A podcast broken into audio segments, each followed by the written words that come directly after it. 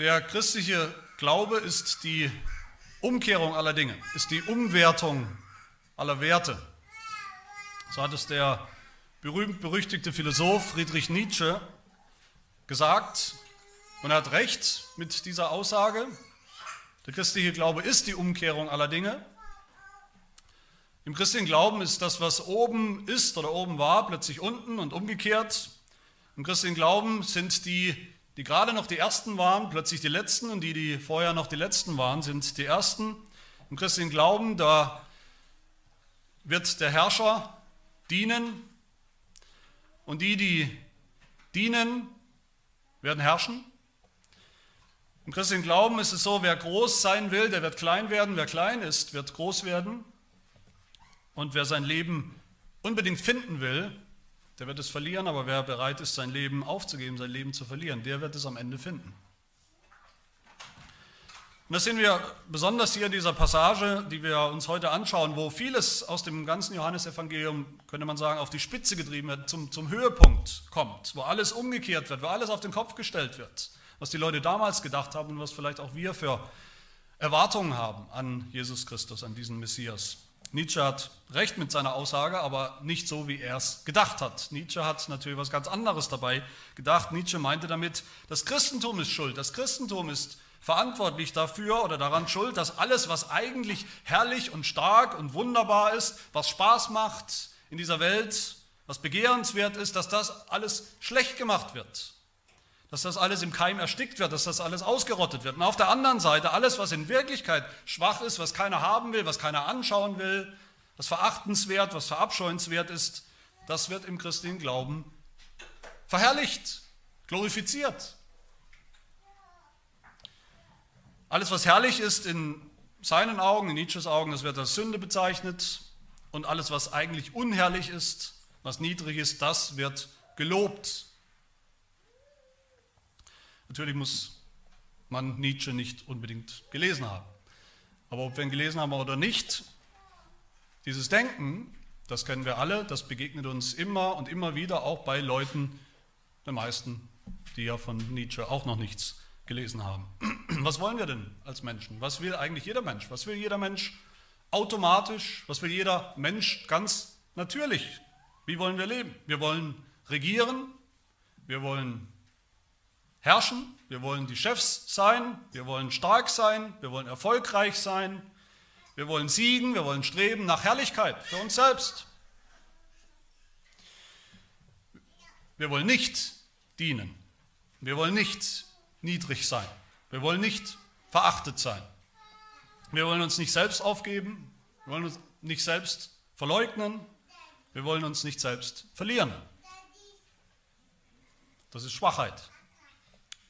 Die Schwachheit, die angeblich eben der christliche Glaube vertritt, wer will sowas schon? Wer will schwach sein? Wir wollen aufblühen, wir wollen nicht leiden. Und wenn schon ein Retter, wenn wir schon sowas brauchen, wie einen Retter, einen Erlöser, einen Messias, einen Gott, dann soll der bitteschön ein starker Held sein, ein Siegertyp, ein Superman, Superman. Oder wie Nietzsche das genannt hat, einen Übermenschen mit dem Willen zur Macht.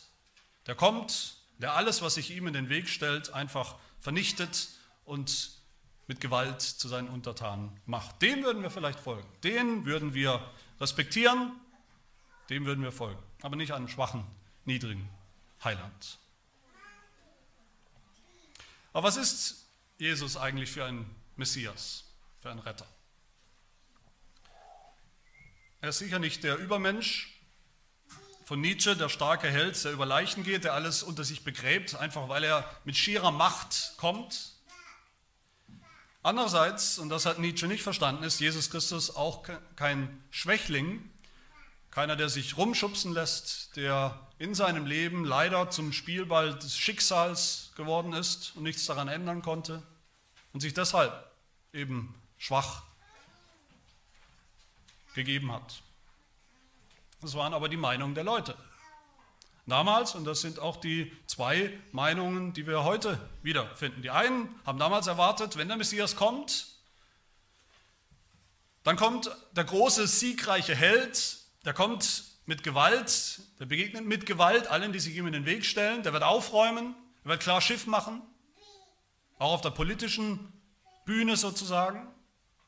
Und die anderen, die wir auch immer wieder sehen in, in, in der Bibel, auch im Johannesevangelium uns immer wieder begegnen, die anderen haben in diesem Jesus, als er dann kam, nichts anderes gesehen als einen Schwächling. Ein Ärgernis, eine Schande.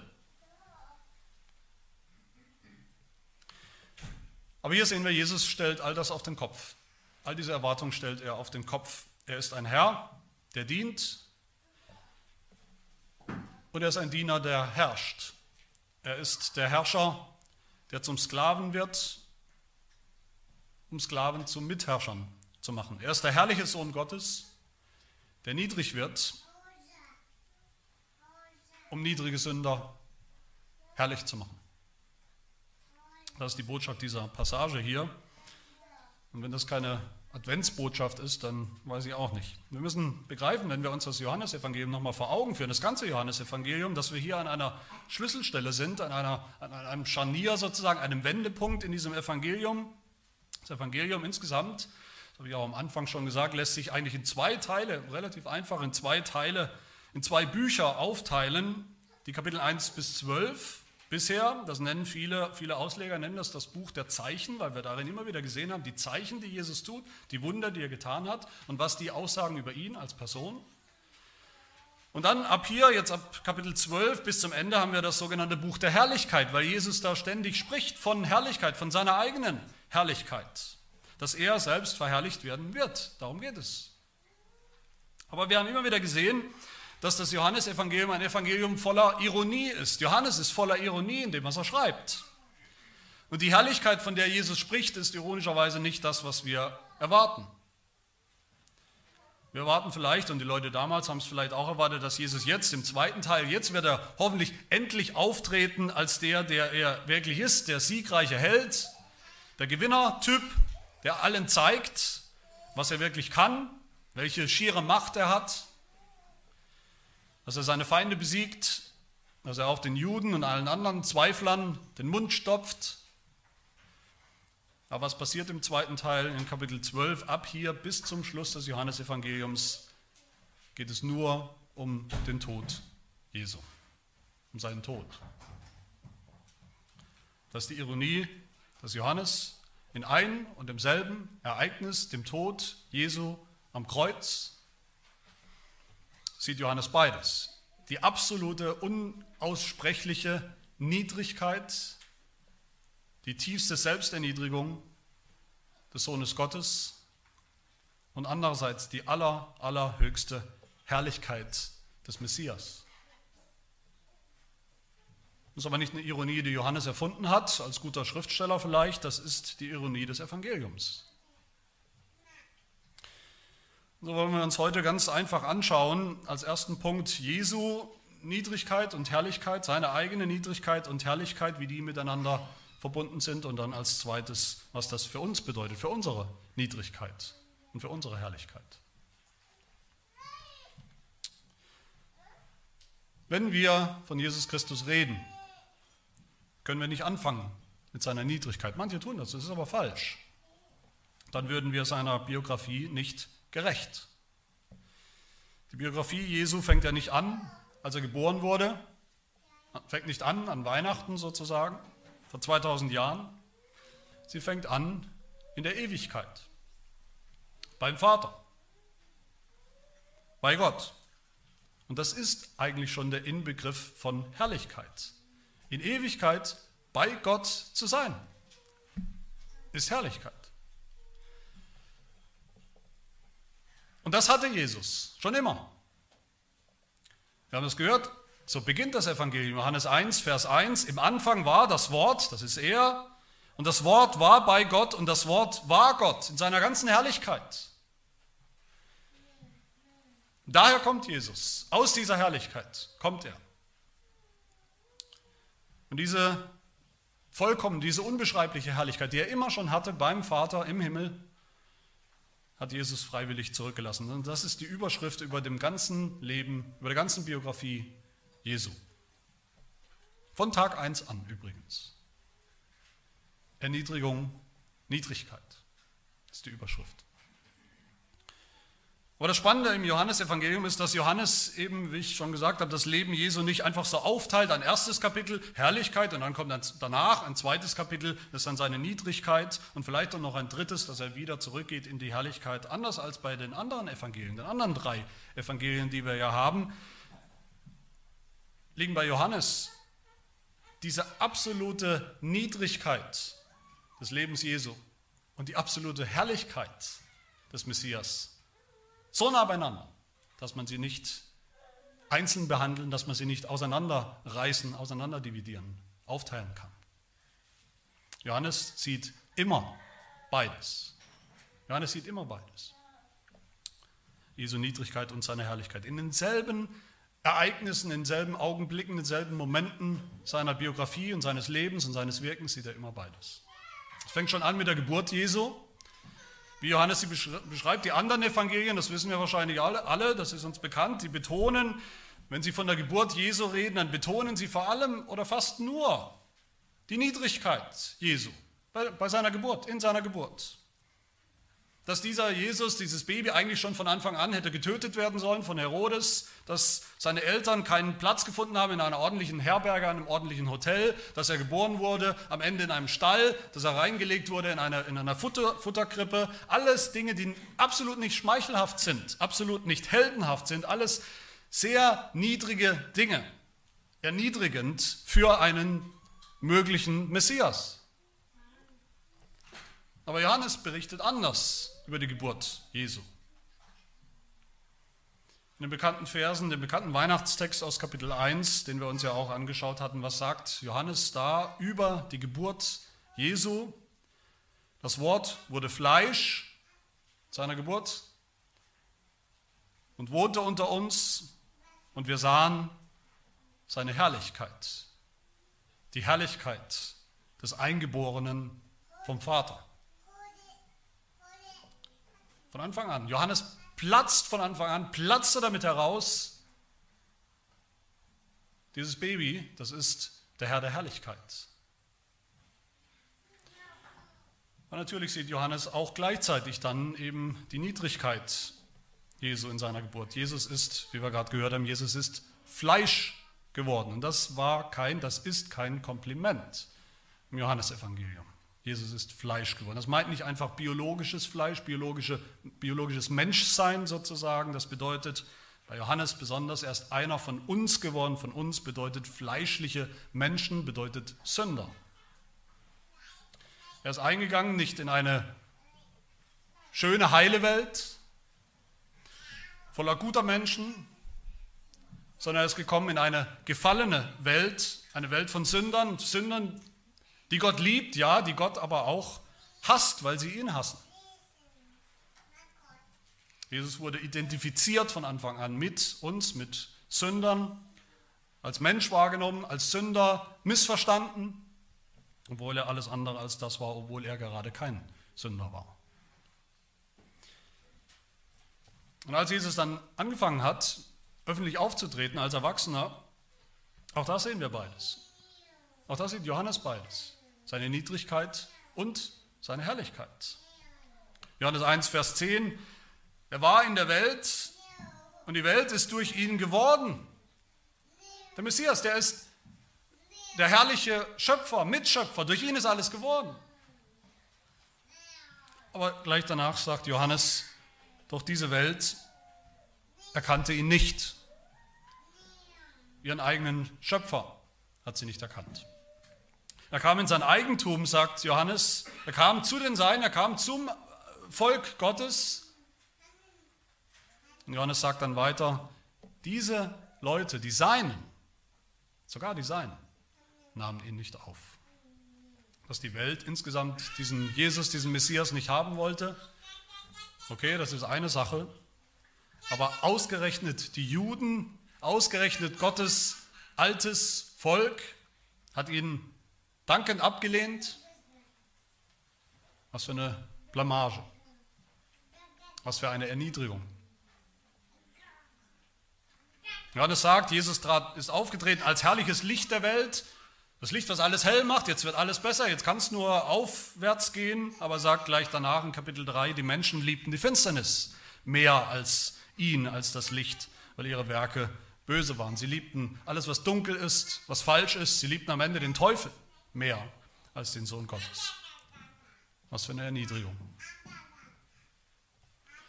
Und dann sehen wir beides, Jesu Niedrigkeit und seine Herrlichkeit in dem, was er dann getan hat, die Wunder, die er getan hat. Eigentlich waren diese Wunder, wie wir sehen bei Johannes, er nennt sie immer Zeichen. Sie waren Zeichen seiner Herrlichkeit. So hören wir es immer wieder. Schon beim allerersten Zeichen, wo Jesus Wasser in Wein verwandelt hat, bei der Hochzeit, da hören wir in Kapitel 2, diesen Anfang der Zeichen machte Jesus in Kana in Galiläa und ließ seine Herrlichkeit offenbar werden.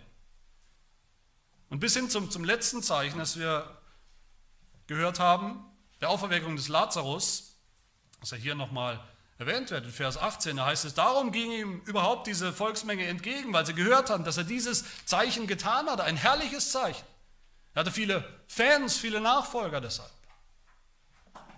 Man könnte denken, diese Zeichen waren so herrlich, so wunderbar, so eindeutig, so überwältigend, dass sie auch erfolgreich sein mussten. Dass sie, dass sie jeden, der dabei war, jeden Zuschauer überzeugt haben mussten. Aber immer wieder sagt uns Johannes genau das Gegenteil. Ist passiert. Die meisten haben nicht geglaubt, trotz dieser herrlichen Zeichen. Das ist auch der Tenor hier in Vers 37, dem Vers direkt nach unserem Text von heute. Obwohl er aber so viele Zeichen vor ihnen getan hatte, glaubten sie nicht an ihn. Was für eine unvorstellbare Erniedrigung für den Sohn Gottes, der diese Zeichen getan hat, der gekommen ist, damit Menschen an ihn glauben. Auch aufgrund dieser Zeichen. Und dann geht es weiter in der Biografie Jesu, alles spitzt sich jetzt zu, alles drängt Jesus förmlich nach Jerusalem. Und auch da sehen wir beides. Jerusalem ist natürlich die Adresse, wo der Messias hin muss. Im Alten Testament sehen wir das schon, das ist klar. Jerusalem ist sein Ziel, Jerusalem ist seine Bestimmung. Wenn, wenn er als Messias in irgendeiner Form ein König sein will oder soll, was ja im Alten Testament gesagt wird, dann muss er nach Jerusalem, die, die Stadt der Könige. Da muss er zum König gesalbt und eingesetzt werden. In seiner ganzen Herrlichkeit. Aber in Wirklichkeit sehen wir, ist sein Weg nach Jerusalem ein sehr, sehr unangenehmer Weg. Ein Weg der Selbsterniedrigung, wo er immer tiefer hinabsteigt mit jedem Schritt, in dem er sich Jerusalem nähert. Es wird immer klarer für ihn selbst und für alle anderen, was da passieren wird. Er wird sterben, er wird getötet werden. Immer wieder haben wir gesehen, dass er, der Sohn Gottes, der gekommen ist für Sünder, dass er sich jetzt immer mehr vor genau diesen Sündern verstecken muss. So sehr wollen sie ihm an den Kragen. Er lebt jetzt schon Tag für Tag in Todesangst. Auch am, Vers, am Ende unseres Textes, Vers 36, sehen wir das wieder, wo es heißt, Jesus verbarg sich vor ihnen. Er musste sich wieder verstecken vor den Leuten. Was für eine Erniedrigung. Aber gleichzeitig wird klar, besonders in unserem Text hier, dass der Weg nach Jerusalem auch der Weg ist zu seiner Herrlichkeit. Er geht seinem Ziel entgegen. Das ganze zweite Buch, der ganze zweite Teil, der jetzt kommt vom Johannesevangelium, spielt ja in Jerusalem. Das Buch der Herrlichkeit spielt in Jerusalem. Und das sehen wir dann auch hier bei seinem Einzug in Jerusalem. Einerseits ist das genau die Szene, die man erwarten würde. Von einem Messias, von einem herrlichen König, den alle irgendwie gut fanden. Den alle haben wollten. Die Stadt ist voll.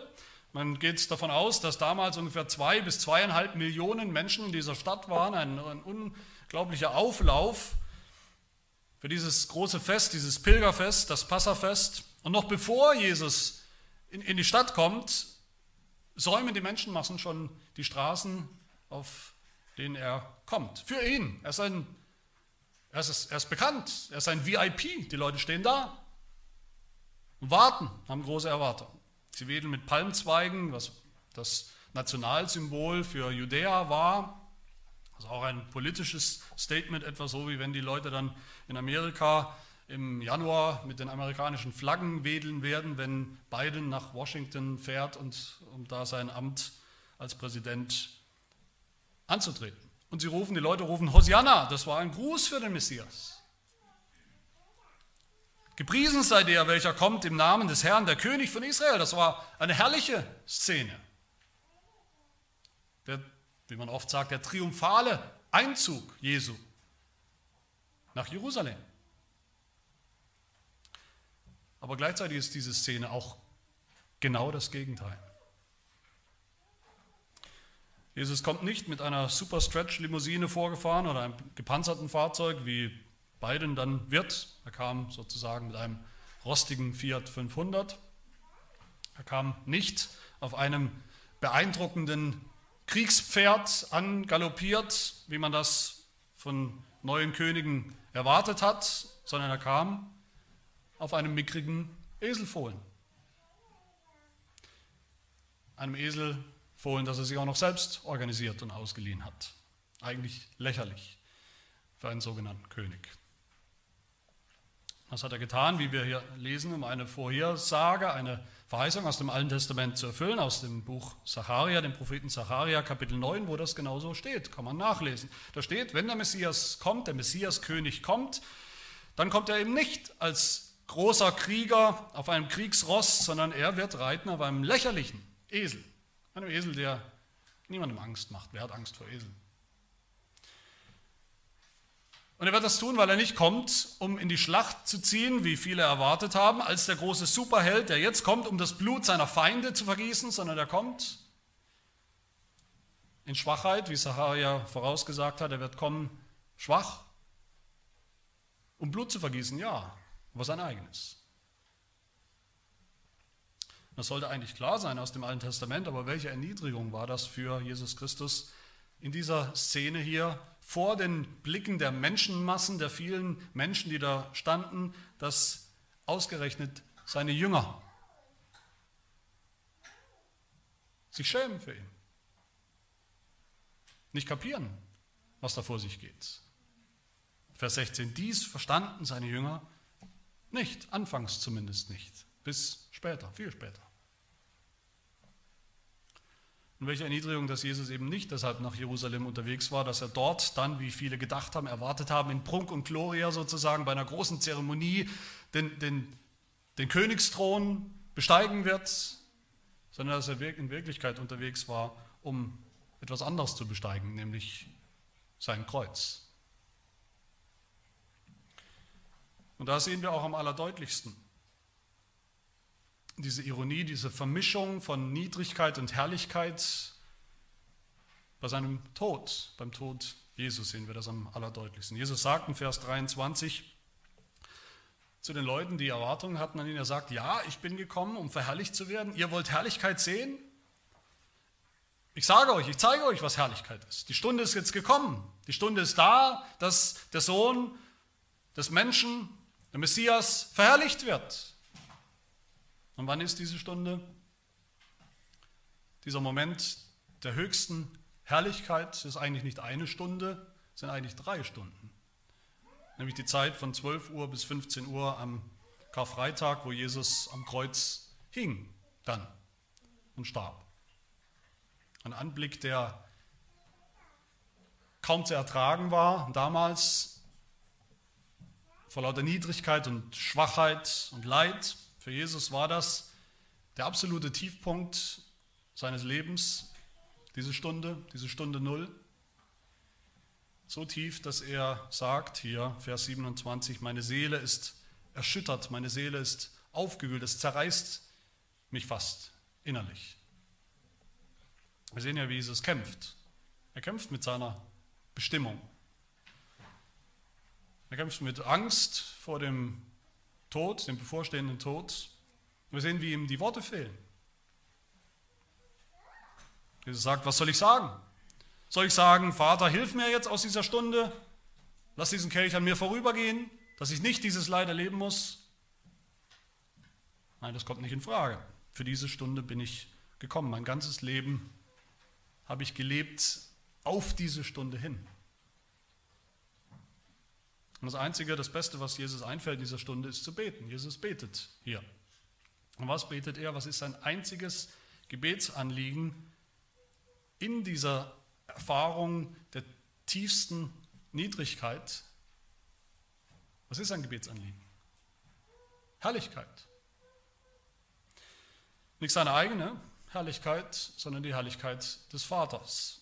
Vers 28, Vater, verherrliche deinen Namen. Verherrliche deinen Namen mitten in und durch meine eigene Niedrigkeit.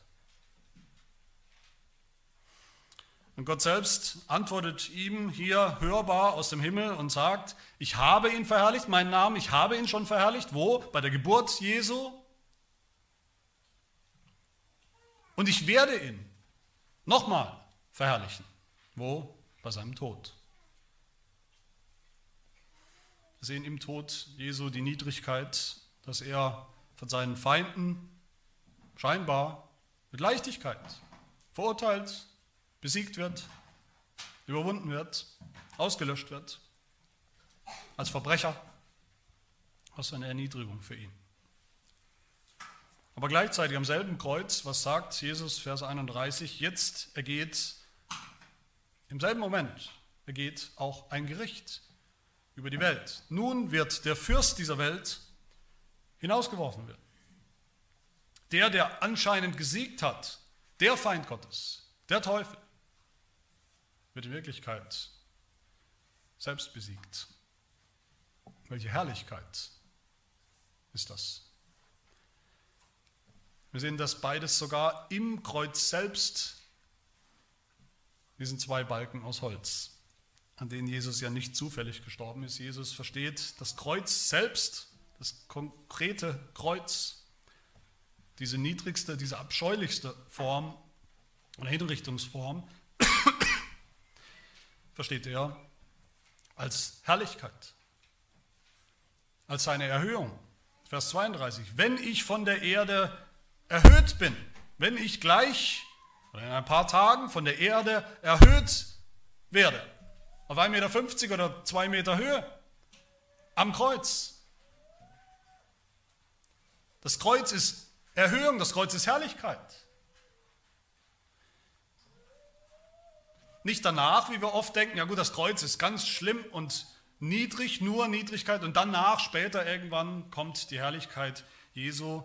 So hören wir es hier nicht, sondern mitten im Kreuz oder mitten am Kreuz wird Jesus erhöht und verherrlicht. Und der Vater verherrlicht. Niemals in der Geschichte der Menschheit ist ein Mensch so erniedrigt worden, so tief gesunken, wie Jesus Christus in den Momenten vor seinem Tod und am, bei seinem Tod selbst. Und gleichzeitig ist niemals ein Mensch so erhöht worden wie er. Aber wie kann das sein? Wie kann das beides richtig sein? Diese, diese Umkehrung aller Dinge, um nochmal mit Nietzsche zu reden. Wie kann, wie kann das sein, dass der Moment der tiefsten Niedrigkeit gleichzeitig der Moment der allerhöchsten Herrlichkeit ist. Meine Lieben, das ist, wie gesagt, das Geheimnis des Evangeliums. Für uns. Ein Geheimnis, das Nietzsche nie begriffen hat, das auch heute viele Leute natürlich nicht begreifen. Deshalb wollen wir uns zum Schluss fragen, was bedeutet denn das, diese Niedrigkeit Jesu und seine Herrlichkeit? Was bedeutet das für uns? Das ist ja spannend bisher, wir haben das oft gesehen, immer wieder im Johannes Evangelium, wie, wie Jesus sagt, gesagt hat bisher, meine Stunde ist noch nicht da, meine Zeit ist noch nicht gekommen. Aber hier sagt er jetzt zum ersten Mal, meine Stunde ist jetzt da, sie ist gekommen. Warum ausgerechnet jetzt? Weil er jetzt nach Jerusalem kommt, ja, da muss er hin, das ist Ziel und Endstation. Aber wenn wir genau hinschauen, dann passiert ja noch was anderes, etwas Besonderes. In Vers 20, da spricht Johannes plötzlich von Griechen, die auch in Jerusalem waren, also anderen Völkern, man geht davon aus, dass es keine Juden waren, die Jesus aber sehen wollten. Auch das ist ein, ein Wendepunkt hier, auch das ist eine Umkehrung der Dinge. Das Volk der Juden, ehemals das eigene Volk Gottes. Sie wollen Jesus töten. Sie werden instrumental sein in seinem Tod. Aber gleichzeitig sehen wir hier, dass Jesus, wenn sie es vollbracht haben, ein Messias sein wird der ganzen Welt. Für alle möglichen Völker und Länder und Kulturen und Nationen. Für die, die nicht schon immer Gottes Volk waren. Auch für die Heiden und damit auch für uns. Genau in dem Moment, wo diese Griechen zu Jesus kommen, sagt Jesus, jetzt ist es soweit. Jetzt ist meine Stunde gekommen. Die Stunde meiner Erhöhung, die Stunde meiner Herrlichkeit. Und wenn ich erhöht bin am Kreuz, dann werde ich alle Menschen zu mir ziehen. Das meint nicht jeden Einzelnen, das meint alle Arten von Menschen aus allen Völkern und Nationen werde ich zu mir ziehen, nämlich alle, die Gott auserwählt und bestimmt hat zu diesem Heil, werde ich zu mir ziehen. Vom Kreuz aus. Das heißt, was hier passiert, hat durchaus alles mit uns zu tun, die wir keine Juden sind. Jesu Niedrigkeit ist nämlich zuallererst unsere eigene Niedrigkeit. Warum ist Jesus niedrig geworden? Warum überhaupt? Weil wir niedrig sind. Warum ist Jesus Fleisch geworden? Johannes sagt, weil wir Fleisch sind, fleischliche, sündhafte Menschen sind. Warum ist Jesus in die Welt gekommen? Weil wir zu der Welt gehören und wie gesagt, die Welt ist die gefallene, sündhafte Welt. Jesus hat sich selbst erniedrigt, ist hinabgestiegen zu den Niederungen der Erde, sagt Paulus im Epheserbrief, weil wir genau da sind und wohnen. Wir wohnen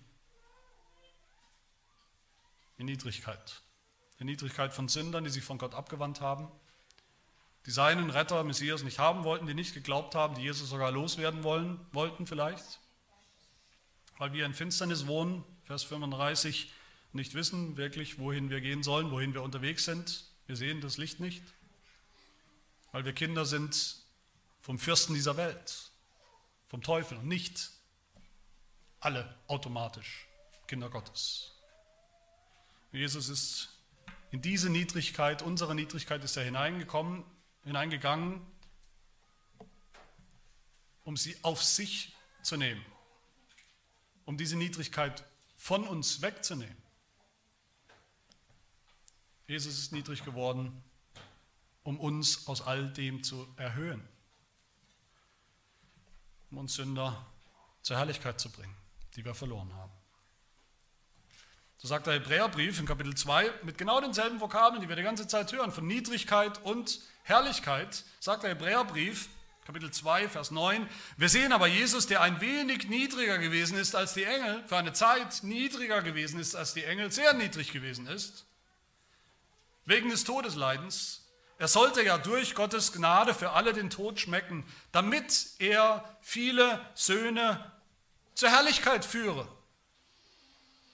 Jesus ist niedrig geworden, damit er uns zur Herrlichkeit führt. Jesus kam, um völlig unherrliche Menschen, rebellische Sünder, zu Söhnen der Herrlichkeit zu machen. Das ist auch die Umwertung aller Dinge. Sünder werden zu Söhnen der Herrlichkeit, zu Söhnen Gottes. Und all das passiert oder ist passiert am Kreuz. Das Kreuz hat alles auf den Kopf gestellt in dieser Welt und alles auf den Kopf gestellt für uns. Am Kreuz hat Jesus unsere sündhafte, verlorene Niedrigkeit aufgehoben.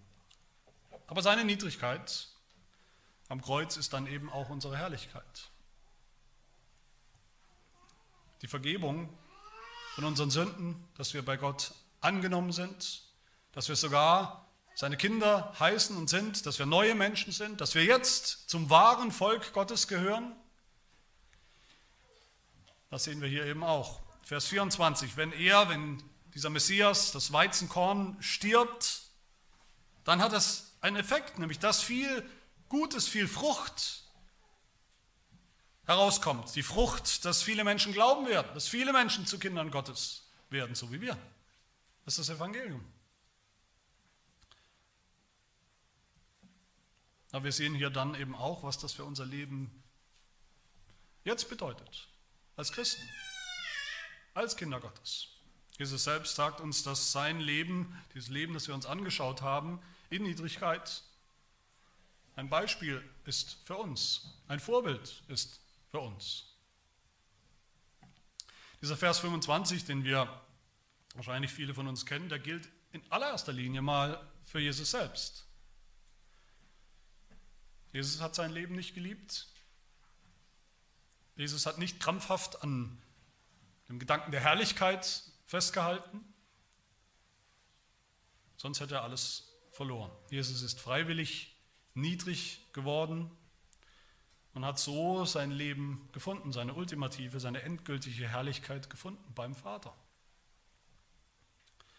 Aber natürlich gilt dann dieser Vers auch für uns. Wer sein Leben liebt, der wird es verlieren. Wer aber sein Leben in dieser Welt hasst, wird es zum ewigen Leben bewahren. So wie Jesus über sein Leben gedacht hat und wie er gelebt hat, so sollen wir auch leben. In diesem Leben sollen wir auch bereit sein, alles zu verlieren, alles aufzugeben, alles irdische, vorläufige, alles, woran wir uns hier vielleicht so gerne klammern als Erfüllung unseres Lebens, damit wir das wahre, das ewige Leben finden, so wie er es gefunden hat. Wir sollen bereit sein, für ihn und füreinander im Glauben unser Leben aufzugeben, unsere eigenen Pläne, unsere eigenen egoistischen, selbstsüchtigen Pläne, unsere kurzsichtigen Pläne. Wenn wir das tun, wenn wir so ein Leben leben, wie Jesus Christus das getan hat, in, in Niedrigkeit, wenn wir so ein Leben leben, dann verlieren wir alles. Aber gleichzeitig verlieren wir dann gar nichts, sondern finden alles, finden das wahre Leben, das, das sich wirklich lohnt. Auch Paulus benutzt das Vorbild Jesu als Beispiel für uns, wie wir leben sollen heute. Ganz konkret, ganz praktisch. Im Philipperbrief Kapitel 2, da sagt er nochmal über Jesus, Jesus war in der Gestalt Gottes, in der herrlichen Gestalt Gottes, aber das nicht wie einen Raub festgehalten, Gott gleich zu sein, sondern er entäußerte sich selbst, nahm die Gestalt eines Knechtes an und wurde wie die Menschen, er erniedrigte sich selbst, wurde gehorsam bis zum Tod, bis zum Tod am Kreuz. Und darum hat ihn Gott auch über alle Maßen erhöht das ist Jesus. Und dann sagt Paulus zu uns, deshalb sollt ihr auch, ihr auch, so gesinnt sein, so eingestellt sein, so leben, wie Jesus Christus es auch getan hat. Und dann wird Paulus ganz praktisch, was das bedeutet für uns. Er sagt, tut nichts aus Selbstsucht oder nichtigem Ehrgeiz, sondern in Demut, in Niedrigkeit, achte einer den anderen höher als sich selbst. Jeder schaue nicht auf das Seine, sondern jeder auf das des anderen. Das folgt aus der Niedrigkeit Jesu für uns. Das ist die logische Folge. Auch für uns führt der Weg zur Herrlichkeit, die wir alle wollen, durch die Niedrigkeit. Durch die Niedrigkeit, dass wir dienen. Dass wir Jesus dienen, ja, das ist uns, glaube ich, allen klar, und das sagen wir auch gerne, ja, ich möchte Jesus dienen, auf jeden Fall möchte ich Jesus dienen. Die Probleme fangen eher da an, wo wir hören, wir sollen auch einander dienen. Ein Mensch dem anderen. Und nicht nur den sympathischsten unter unseren Mitmenschen. In der Familie, unter den Geschwistern, in der Ehe, unter Freunden, unter denen, die nicht so freundlich sind, in der Gemeinde, denen, die außerhalb der Gemeinde sind, den Ungläubigen. Aber es hängt zusammen. Niemand kann sagen, ich diene Jesus Christus, ich folge ihm nach, der nicht anderen dienen will. In Niedrigkeit. Das geht nicht. Vers 26 sagt Jesus, wenn jemand mir dienen will, so folge er mir nach und tue es auch so, wie ich es getan habe. Und wo ich bin, da soll auch mein Diener sein. Ich denke, wir sind heute schon, ich merke das immer wieder, wir sind heute schon gegen das Wort dienen, sind wir schon allergisch. Das ist ein Wort, das wir gar nicht mehr gern benutzen. Was, ich soll jemandem dienen, ich soll der Diener sein von jemand anderem? Wir wollen natürlich gerne auf der anderen Seite, dass andere uns dienen. Das nehmen wir gerne in Kauf, das finden wir ganz gut. Dass andere sich aufopfern für uns, dass andere ihre Zeit, ihre Kraft, ihre Energie aufbringen für uns. Aber wir, wir wollen eigentlich lieber, wenn wir ehrlich sind, wollen wir eigentlich lieber die sein, denen gedient wird. Wir wollen eigentlich lieber herrschen.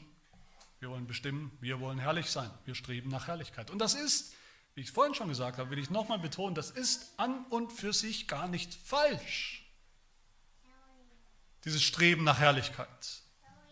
Wenn wir es richtig verstehen und wenn wir es richtig suchen, das ist die Aussage des Textes hier. Jesus will uns zur Herrlichkeit führen. Uns alle. Aber der Weg führt eben durch Niedrigkeit, wie bei ihm selbst. Jeden Tag unseres Lebens. Diesseits. Die Niedrigkeit, dass wir in diesem Leben eben alle noch Diener sind und nicht die Herren. Dass wir die Diener von allen sind, nicht nur von den sympathischen, unseren besten Freunden. Die Niedrigkeit, dass uns andere ärgern, anfeinden, verspotten, verhöhnen, verlachen, wegen unseres Glaubens, weil wir dienen, weil wir schwach sind und nicht heldenhaft daherkommen. Die Niedrigkeit, dass in diesem Leben, auch in unserem eigenen Leben, wir wissen, es ist noch nicht alles Licht und herrlich. Es ist noch viel Finsternis, eigene Finsternis, es ist noch viel Sünde in unserem Leben. Und das macht uns niedrig, das sollte uns niedrig machen, das sollte uns demütig machen, dass wir erkennen, wir sind noch nicht, noch lange nicht, wer oder was wir sein sollten, wer oder was wir einmal sein werden. Es ist kein Zufall, dass wenn Jesus das Leben seiner Nachfolge, das Leben von Christen, unser Leben insgesamt beschreiben will, wie beschreibt er es? Er beschreibt es als ein Leben unter dem Kreuz. Dass wir genau dasselbe Kreuz auf uns nehmen müssen, wie Jesus Christus. Das Kreuz, an dem Jesus seine eigene Niedrigkeit zum Ziel gebracht hat und in Herrlichkeit verwandelt hat. Diese wahre Umkehrung oder Umwertung aller Werte. Das Kreuz, an dem er unsere sündhafte Niedrigkeit schon definitiv ein für alle Mal in Herrlichkeit verwandelt hat. Das Kreuz, an dem wir aber auch lernen, lernen müssen, jeden Tag unseres Lebens, dass wir nur durch Niedrigkeit zu dieser Herrlichkeit Gottes, der Herrlichkeit bei Gott finden können. Wenn wir das tun, wenn wir dieses Kreuz auf uns nehmen, jeden Tag neu, diesen, bereit sind, diesen Weg der Niedrigkeit zu gehen, bereit sind, unser Leben hier zu verlieren, zu hassen, dann werden wir es finden. Wenn wir bereit sind, nicht uns bedienen zu lassen, als die Herrscher, die wir ja nicht sind, sondern anderen zu dienen, wie Jesus es ultimativ und perfekt, vollkommen getan hat, dann gilt uns auch diese wunderbare Zusage Jesu am Ende. Wenn jemand mir dient, und das bedeutet, wie gesagt, auch allen anderen. So wird ihn mein Vater ehren am Ende. Das heißt nichts anderes, als dass wir dann Ehre und Herrlichkeit empfangen werden. Schon jetzt und heute als seine Kinder und dann eines Tages in der vollkommenen Perfektion, in der Herrlichkeit Gottes, wenn wir bei ihm sein werden und bei seinem Sohn Jesus Christus und mit ihm herrschen werden in dieser Herrlichkeit. Amen. Wir beten. Vater im Himmel, auch wir wollen dich bitten, verherrliche deinen Namen. Dein Name werde geheiligt, dein Name werde verherrlicht in dieser Welt, dein Name werde verherrlicht auch in unserem Leben. So wie er verherrlicht wurde im Kreuz Jesu in seiner Niedrigkeit, so möge dein Name auch verherrlicht werden in unserer Niedrigkeit, die du selbst durch deinen Sohn am Kreuz verwandelt hast in unsere Herrlichkeit, die Herrlichkeit der Söhne Gottes. Eine Herrlichkeit, die du eines Tages vollenden wirst. Danach sehnen wir uns, danach strecken wir uns aus, danach streben wir und dafür bitten wir im Namen Jesu, deines herrlichen Sohnes. Amen.